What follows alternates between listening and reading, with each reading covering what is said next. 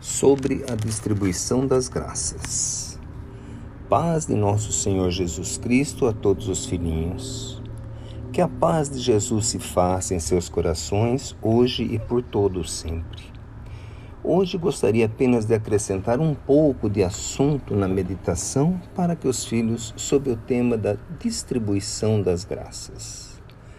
Lembrando dos tempos de Jesus, o vemos curando leprosos, paralíticos, cegos, distribuindo sua graça para amenizar a dor que as enfermidades traziam às pessoas. Mas também vimos Jesus ser tocado pela mulher com um fluxo incessante de sangue e, sem que ela o soubesse, a cura se fez. Tanto ele não o sabia que perguntou aos discípulos quem o havia tocado. E os discípulos, sem saber do que se tratava, lhe falaram que muitos o estavam tocando, pois a multidão estava muito próxima. Mas Jesus lhes disse: Alguém me tocou de forma diferente.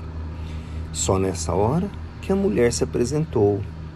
Então a graça de Jesus se distribuía, mesmo que ele não estivesse atento à tarefa de amparar a humanidade. Trazendo o assunto para nossos estudos nos dias de hoje, podemos refletir que é meritório o desejo dos filhinhos de distribuir as graças que estão recebendo, distribuir os ensinamentos recebidos, distribuir as oportunidades de cura material e espiritual, distribuir os mantimentos que amenizam a fome. Mas além disso, há outra distribuição de graça que precisamos estar atentos. É aquela que ocorre no nosso dia a dia através da observação que as pessoas fazem de nossos atos, de nossas palavras, até mesmo dos nossos pensamentos. Se lembrarmos que os Espíritos também nos observam. A graça também pode ser distribuída quando não estamos prestando atenção a tarefas espirituais.